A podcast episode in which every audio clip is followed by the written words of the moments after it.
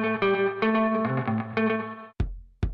Je m'appelle Marion, j'ai deux filles de 13 et 16 ans. J'ai été confrontée à la dépression avec euh, ma fille aînée qui, euh, lors d'une séparation assez compliquée avec euh, son père, bah, n'allait pas très très bien, a commencé à avoir des moments de déprime, des insomnies récurrentes. Elle avait à peu près 12 ans quand ça a commencé, donc je l'ai emmenée voir un psy pour l'aider à passer ce, ce cap difficile.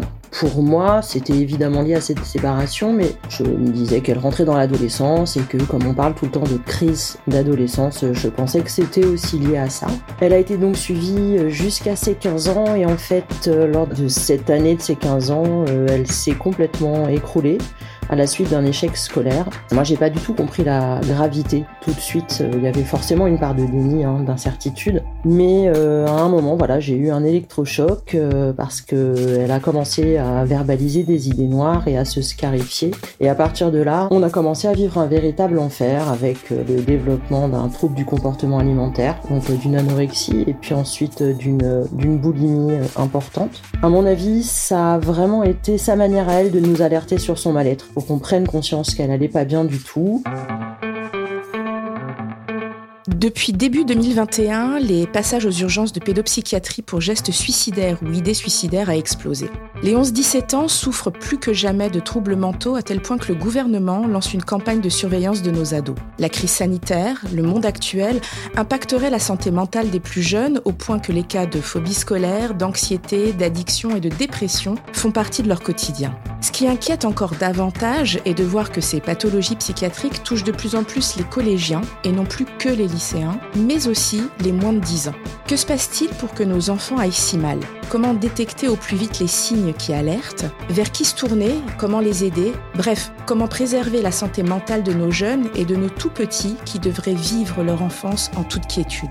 Pour aborder ce sujet si délicat, nous avons parmi nous aujourd'hui le professeur Duverger, pédopsychiatre qui dirige l'unité de psychiatrie de l'enfant et de l'adolescent du CHU d'Angers, mais aussi auteur du livre L'amitié à l'adolescence à la découverte de soi.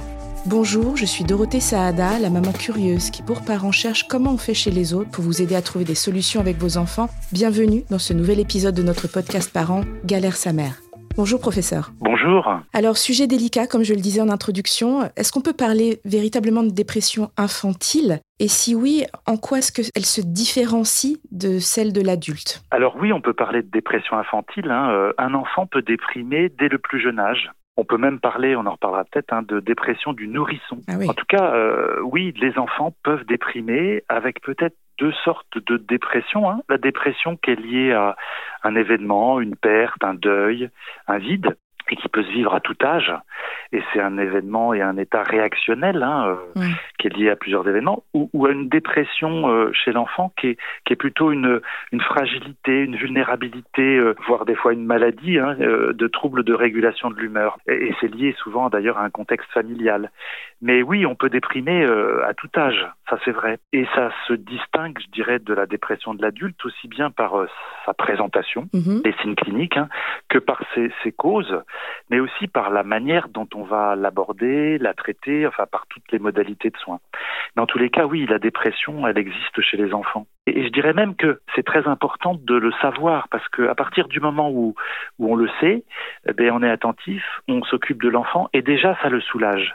Donc d'accepter l'idée que ça existe, c'est vraiment très important. J'ai quand même le sentiment qu'on on en parle de plus en plus, mais c'est quand même récent ou est-ce que finalement on a toujours parlé depuis longtemps de la dépression infantile? Elle a sans doute toujours existé, mais je crois qu'on la repère mieux aujourd'hui, Mm. surtout depuis les années 70. euh, mais mais il y a encore une sous-estimation aujourd'hui. Je trouve que on a du mal à accepter qu'un enfant souffre. Je dirais même que on refuse de le voir. hein, euh, On minimise, on dit que ça va passer, on dit que voilà. Mais mais euh, un enfant évidemment peut souffrir et, et il faut le reconnaître. Et je dirais d'ailleurs que le, le la prise en charge, hein, le traitement, ça va être d'essayer de retrouver l'enfant là où il s'est perdu, Mm. d'essayer de, de le rejoindre dans sa tristesse, dans sa, dans sa dépression, donc, hein, de le retrouver là, là où à un moment donné, Ouais. sans qu'on s'en rende compte, il s'est perdu. Vous, vous dites de le reconnaître. Alors, que- quels sont les principaux symptômes justement? Ben, Ce qui va être très important pour les parents notamment, mm. ça va être de repérer le, le changement d'attitude ou de comportement. Hein. Un enfant joyeux qui devient triste ou un enfant euh, plutôt inhibé qui s'excite. Enfin voilà. Et donc, parmi le changement d'attitude ou de comportement, hein, c'est très important. Je me rappelle cette maman qui me disait mais je ne le reconnais plus mm. en parlant de son fils. Et dans les symptômes, on voit, euh, contrairement à l'adulte d'ailleurs, dans la dépression de l'enfant, souvent une irritabilité, une agressivité, hein, une excitation débordante qui, qui perturbe tout l'entourage. Ça, ça, peut être des enfants hyperactifs mm. qui vont finalement essayer dans leur euh, hyperactivité de, de lutter contre la dépression. Euh, donc un enfant qui s'excite, euh, souvent c'est pour ne pas s'effondrer. Et donc il y a soit d'un côté cette excitation-là, cette irritabilité, soit au contraire un enfant qui est, qui est renfermé, avec une tendance à, à l'isolement, au repli. Hmm.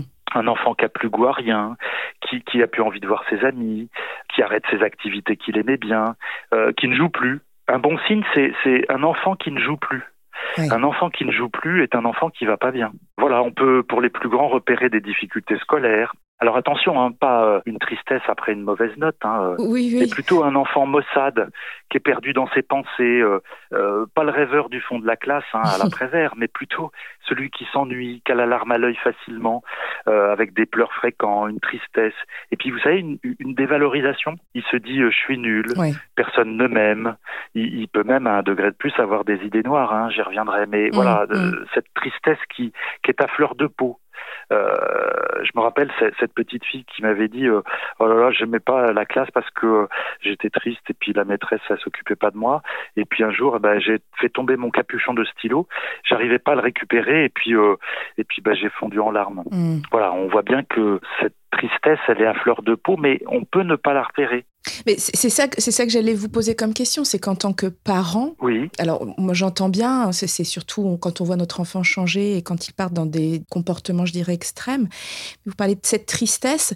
Comment est-ce qu'en tant que parent, on peut faire la différence entre cette véritable tristesse et une tristesse passagère qui peut arriver aussi à l'enfant ou le caractère de notre enfant qui peut être un enfant qui n'est pas forcément euh, voilà volubile, joyeux tout le temps et une véritable dépression où est-ce qu'on se situe le curseur qui doit nous alerter finalement? Mais comme vous le dites très bien, la tristesse passagère, elle est justement passagère et elle va surtout alterner avec des moments de joie, des moments de bien-être.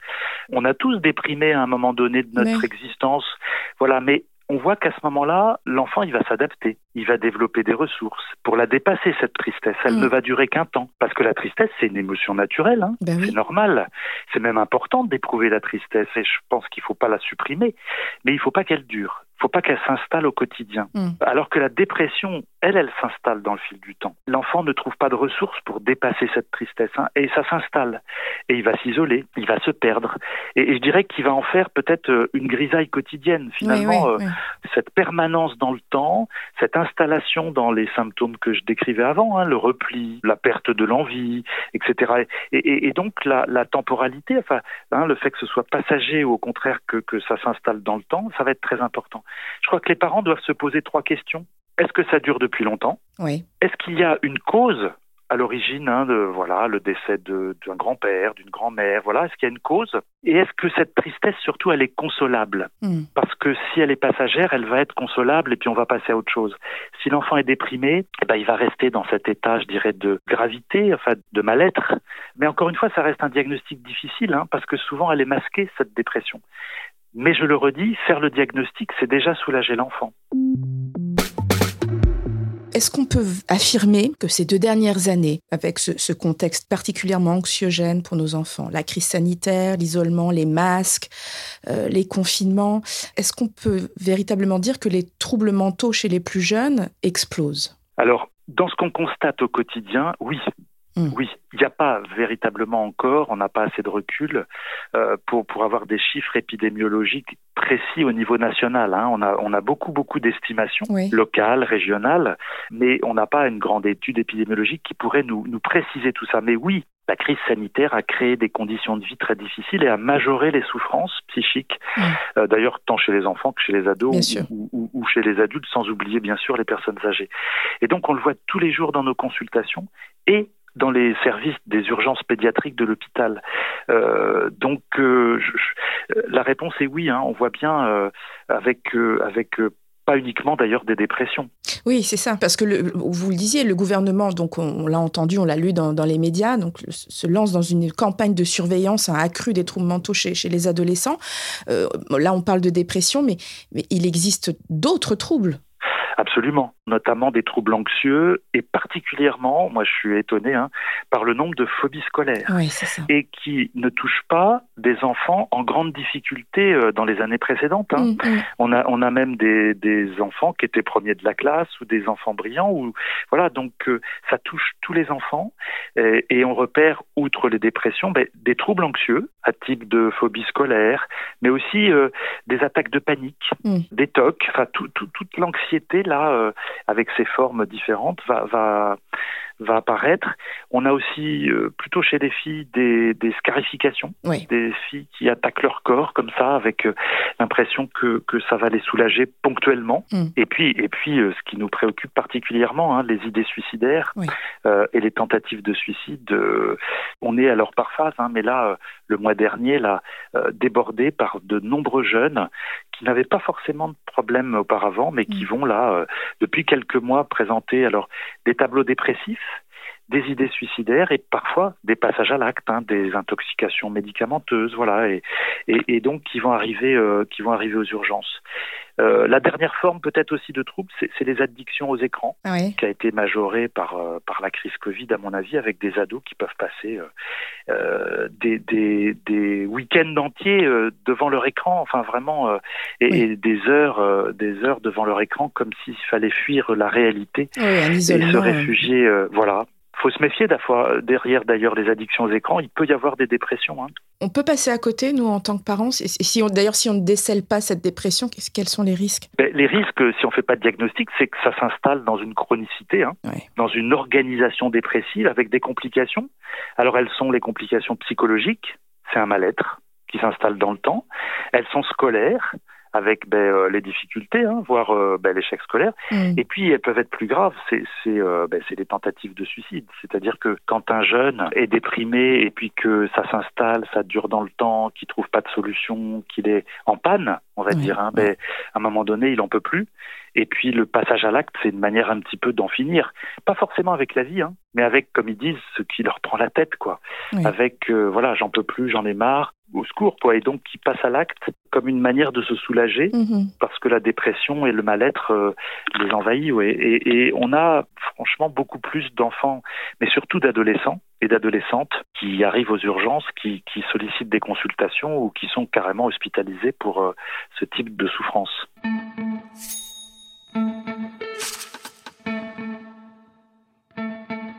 Alors, quelles sont les causes? On en parle depuis tout à l'heure, mais quelles sont les causes principales de, ces troubles psychologiques chez l'enfant? Est-ce qu'il existe des facteurs génétiques, des, éléments déclencheurs qui sont plus connus que, d'autres? Et puis, et puis, encore une dernière question dans ma question. Je rebondis sur ce que vous venez de dire. Pourquoi plus les filles? En effet, euh, il y a des causes, on va dire, hein, et vous l'avez très bien dit, c'est les conditions de vie, mm. le quotidien de l'enfant, euh, tout, tout, tout, ce qui va être fragilité, discontinuité, rupture, ou même agressivité, violence, ben ça va, je pense au harcèlement hein, scolaire notamment. Voilà, tout, tout ça peut participer à l'apparition d'une dépression. Ça va être les événements de vie, ben les deuils, les divorces, les déménagements, ou le Covid, bien évidemment, et, et attention euh, à tout ce qui va constituer des pertes perte de repères, perte de l'idéal familial, perte euh, des copains. Et une perte peut en cacher une autre. Hein. Même un animal domestique, enfin voilà, ça, ça peut être déclencheur. Mhm. Donc il y a des conditions de vie, des événements de vie. Et puis, vous l'avez dit, euh, on ne connaît pas de facteurs génétiques hein, euh, de dépression. Il n'y a pas de gène. Il n'y a pas de gène de la mm. dépression. Mais il y a des causes propres à l'enfant avec des vulnérabilités qui sont des, des, tempéraments familiaux où on voit que dans la famille, en effet, euh, il y a d'autres dépressions euh, parentales, grand-parentales et, et qu'il y a quelque chose là qui, euh, qui s'apparente chez l'enfant à, à, une dépression qui va être plus familiale. Oui, tout à fait. Ça, on, on, peut le voir. Mais il n'y a pas de facteur génétique. Je dirais, il n'y a pas de gène de la dépression que l'on retrouve chez l'enfant. Pourquoi plus les filles? Vous disiez qu'il y a beaucoup, d'adolescents, vous disiez d'adolescentes surtout. Oui, d'adolescentes, c'est-à-dire que euh, je pense que les garçons et les filles n'expriment pas la souffrance de la même manière. Mhm. Les jeunes filles vont être plutôt dans, dans l'échappement, la fuite, la fugue, le journal intime, euh, quelque chose en tous les cas qui va être du côté de, de l'effacement. Hein, elles vont, elles vont euh, se cacher, se, replier. L'écriture dans le journal intime en est une manière hein, de, de, repli sur soi-même et, éventuellement d'ailleurs d'avaler des médicaments mm. aussi pour s'endormir, pas forcément pour mourir, mais pour s'échapper, pour s'échapper de la réalité qui est trop douloureuse. Alors que les garçons, vont exprimer leur souffrance plutôt dans le ça passe ou ça casse, dans quelque chose qui va être beaucoup plus euh, euh, du côté de l'agressivité, du passage à l'acte, de la violence, mhm. de quelque chose qui va occuper la scène, mais de manière plus provocatrice. Et, et c'est vrai que euh, ben, ça va être l'arix, l'accident de mobilette là avec une prise de risque, mhm, mhm. qui va être plutôt de la, la provocation pour voir s'ils peuvent affronter la souffrance pour mieux la dépasser. Mais, mais je pense qu'en effet, garçons et filles n'expriment pas leur mal-être de la même manière. Euh, il arrive parfois que les filles euh, l'expriment sous d'autres formes que, ce que je viens de vous dire, hein, mais euh, c'est vrai qu'en plus, les filles parviennent mieux à, dire leur souffrance. Les garçons sont plus pudiques, vont pas oser dire qu'ils mm. sont déprimés, qu'ils sont tristes, comme si c'était un signe de faiblesse. Hein. Il y a quelque chose dans notre culture qui fait que la souffrance ne s'exprime pas de la même manière. C'est difficile en tant que parent parce que, encore une fois, euh, essayer de, déceler, de communiquer aussi avec un ado qui parfois, donc vous le disiez, n'a pas forcément envie d'entrer en contact avec ses parents, donc on peut passer à côté. Donc quels sont, quels sont les signes, nous parents, qui doivent nous alerter et nous dire, bon là, il faut vraiment qu'on aille consulter? Mais vous avez raison, hein, on n'a pas tout dit à nos parents. Et puis heureusement, c'est très bien. Et donc, on va pas dire à nos parents euh, en plus que, que on va mal, euh, voilà, pour pas les gêner, pour pas pour pas apparaître à leurs yeux décevants ou autres. Et, et donc, euh, c'est aux parents peut-être de déceler que dans la durée s'installent tous les signes que j'ai évoqués tout à l'heure. Et peut-être avec un signe qu'il faut qu'il faut vraiment repérer attentivement, c'est l'apparition d'idées noires.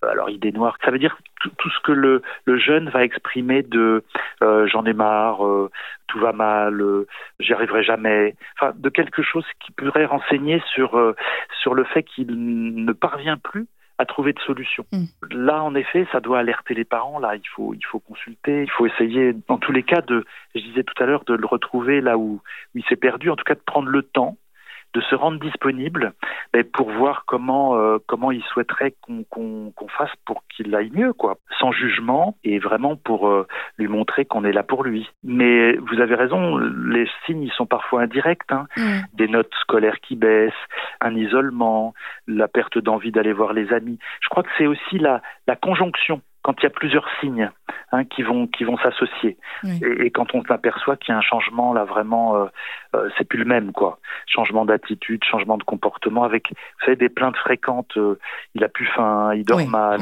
il a mal au ventre il a mal à la tête enfin il se plaint tout le temps. Des plaintes qui se majorent et qui qui montrent que bah, il trouve plus de solution. Et à nous d'être présents là pour l'aider à en trouver.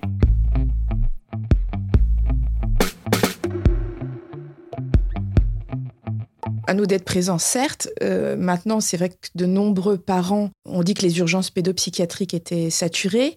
On sait que c'est une spécialité pour laquelle euh, il y a des mois d'attente aussi euh, en, cabinet, parce que bah, faute de psy hein, aujourd'hui. Que faire pour, pour aider ces ados et pour aiguiller les parents? Quelle est la solution aujourd'hui? Les urgences pédopsychiatriques et pédiatriques hein, sont saturées. On, a, nous, aujourd'hui, trois à quatre urgences par jour, hein, et puis la nuit aussi. Enfin, c'est vraiment, en post-Covid, là, une situation que je vous évoquais tout à l'heure, qui, est compliqué. Alors peut-être pour les parents, encore une fois, déjà faire le diagnostic. Alors ils sont pas médecins, hein, mais, mais je pense qu'il faut mettre des mots sur des situations euh, et, donc euh, de penser que, que son enfant, sa fille, son fils euh, est déprimé, c'est important parce que c'est déjà une reconnaissance. Il est plus seul avec avec sa souffrance. Il peut à ce moment-là se sentir compris, entendu, et, c'est fondamental, tant sur le principe, hein, parce qu'il n'y a pas de traitement sans diagnostic, que pour le vécu de l'enfant de sentir pour l'enfant que, que bah voilà, euh, papa et maman, ils vont s'occuper de lui, ils sont présents. Ça va, ça va éventuellement le rassurer. Alors, il ne s'agit pas de l'étouffer, hein, d'être toujours sur son dos, mais de malgré tout euh, percevoir que qu'il va pas bien, qu'on va se donner les moyens. Ça, ça peut, ça peut déjà aider l'enfant. Après, vous avez raison, c'est difficile de trouver un rendez-vous en ville, de psychologue, de psychiatre. Peut-être se rapprocher du médecin traitant, mm-hmm. pas pour donner des médicaments, hein, le traitement de la dépression de l'enfant, ce ne sont pas des médicaments. Mais peut-être pour prendre un petit temps de parole, euh, si l'enfant est un petit peu plus grand, pour le, que le médecin traitant puisse euh, le voir un peu seul, euh, pour pouvoir parler, pour pouvoir... Déjà une première étape. Exactement. Hmm. Se rendre plus disponible, essayer par le biais du médecin traitant, avoir une consultation auprès d'un ou d'une psychologue, faire peut-être euh, plus attention les week-ends, passer plus de temps ensemble. Voilà, je pense que c'est des choses qui peuvent euh, être une première étape. Euh, après, il faut consulter, bah, essayer malgré tout d'avoir un rendez-vous au niveau pédopsychiatrique, ouais, malgré tout. Si on y arrive.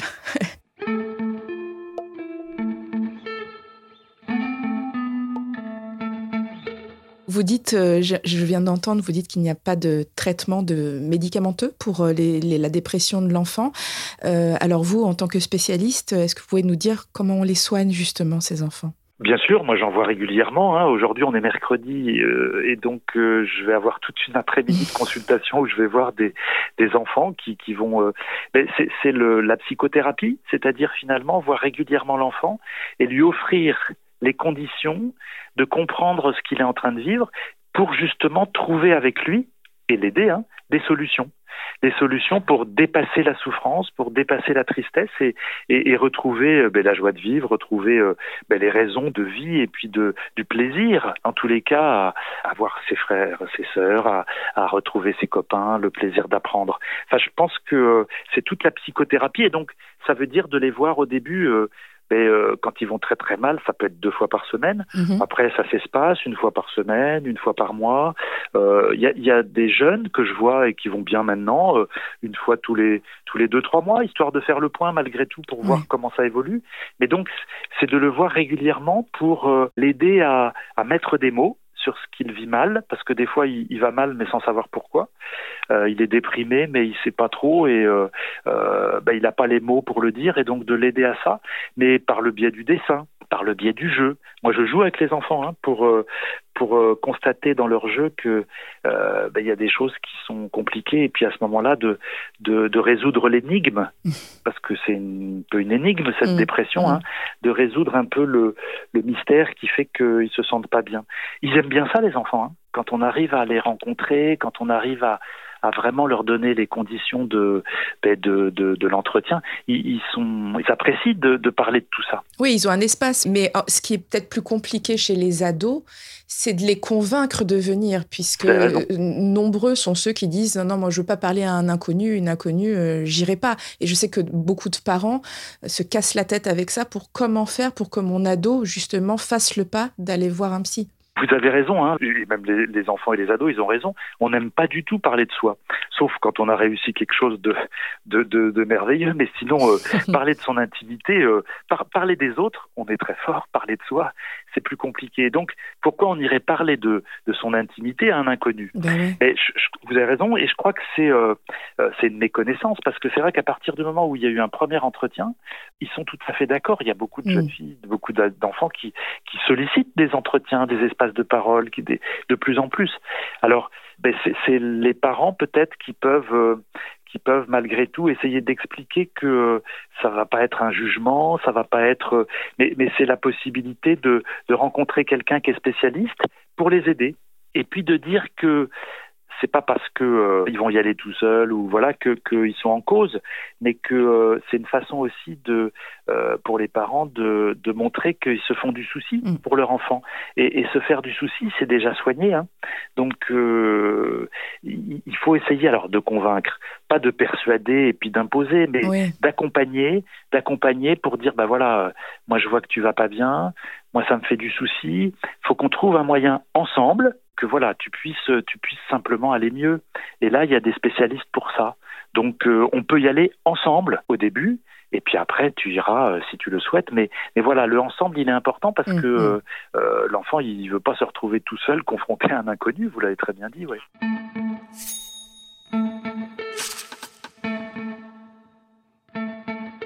Là, on a énormément parlé des, ados, des pré-ados. Au tout début de ce podcast, vous avez évoqué la dépression chez les tout petits, chez le nourrisson. Donc ça existe véritablement et c'est fréquent? Alors oui, on le sait maintenant, hein, les bébés peuvent déprimer.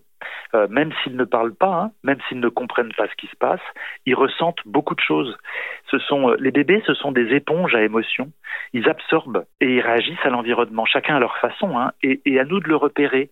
Alors ça va être euh, parce qu'ils ne veulent plus boire le biberon, parce que euh, ils dorment plus, ou au contraire ils ne font que dormir, mm. ils détournent le regard. Enfin, il y a, y a, vraiment plein de signes cliniques qui nous montrent qu'un bébé, à sa manière, peut déprimer. Et c'est même très très important de le repérer parce qu'il faut, faut la soigner, cette dépression du nourrisson. Sinon, son rapport au monde extérieur, son rapport à, la vie des autres, de, ses parents, voilà, il, il va être euh, euh bah, problématique. Quoi. Euh, on ne grandit pas pareil quand on a déprimé quand on était petit. Bien, évidemment, mmh. ça, ça, fragilise.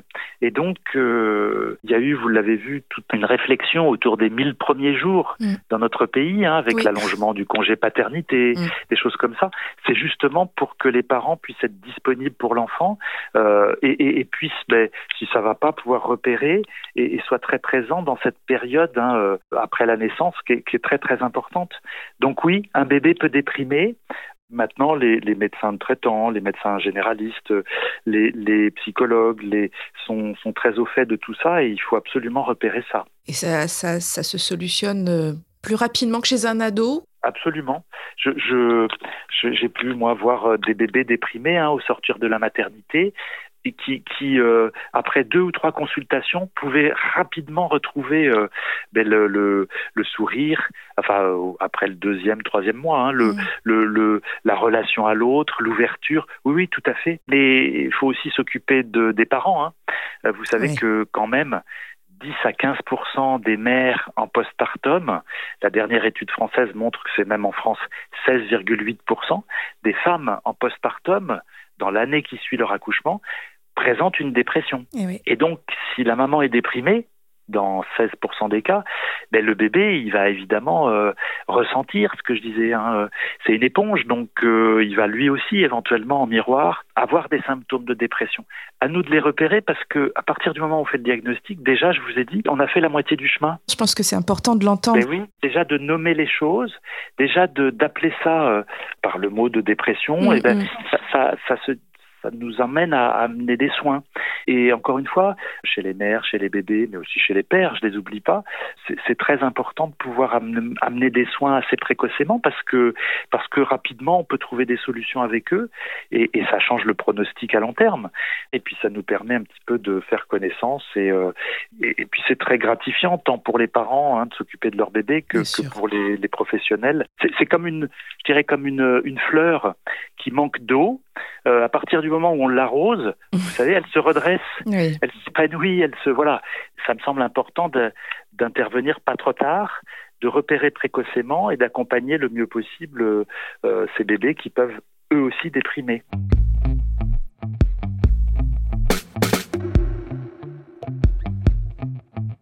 Merci beaucoup, professeur Duverger quand même une dernière question parce Bien que c'est quand même relativement lourd. On parle de, de, la santé mentale de nos jeunes qui est pas au beau fixe en ce moment. Quelle est votre vision pour euh, voilà pour euh, l'avenir de, de, de, cette jeunesse? Est-ce que vous êtes euh, plutôt optimiste quand même? Oui. D'ailleurs, je crois qu'il faudrait euh, interdire à tous les pessimistes de devenir pédopsychiatres. Je crois que dans notre métier, dans notre métier, euh, c'est important d'être optimiste. Je, je, je, le dis vraiment parce que les enfants, ils, ils ont besoin de rencontrer des gens qui, oui. qui, qui, ont envie de, de, non pas naïvement voir que tout va aller mieux plus tard, mais quand même, malgré tout, de, de percevoir des solutions, des issues favorables. Moi, pour le parler plus, plus sérieusement, oui, je, je, suis plutôt optimiste parce que bah, dans les adolescents et adolescentes que j'ai pu rencontrer ou des enfants qui, qui allaient pas bien, à partir du moment où, on s'occupe d'eux, euh, ils ont des ressources ils ont des qualités. Ils ont, euh, certes, ils sont vulnérables et que la période Covid ben, a, a, sans doute euh, fragilisé encore plus les choses, mais il y a de l'appétit, il y a de l'envie, il y a y a du désir et, à nous justement d'accompagner ça au mieux. Pu voir bon nombre d'enfants qui, qui, après des moments de souffrance, ont trouvé des solutions et aujourd'hui vont bien.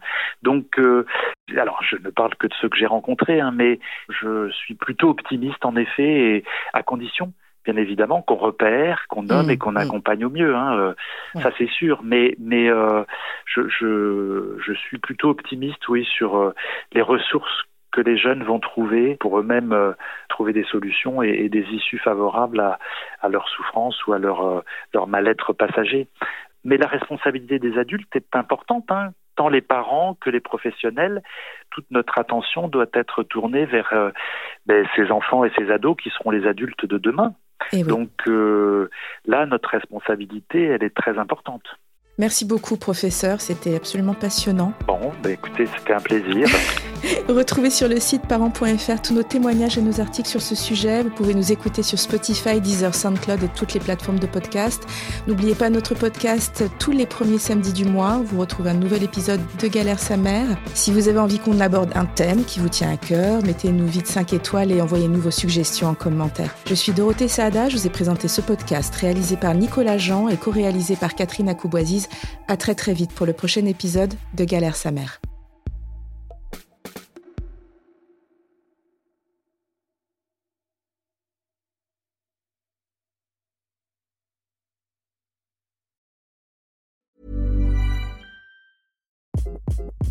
Hi, this is Craig Robinson from Ways to Win, and support for this podcast comes from Invesco QQQ the official ETF of the NCAA. Invesco QQQ is proud to sponsor this episode and even prouder to provide access to innovation for the last 25 years. Basketball has had innovations over the years too. We're seeing the game played in new ways every day. Learn more at Invesco.com slash QQQ. Let's rethink possibility. Invesco Distributors, Inc.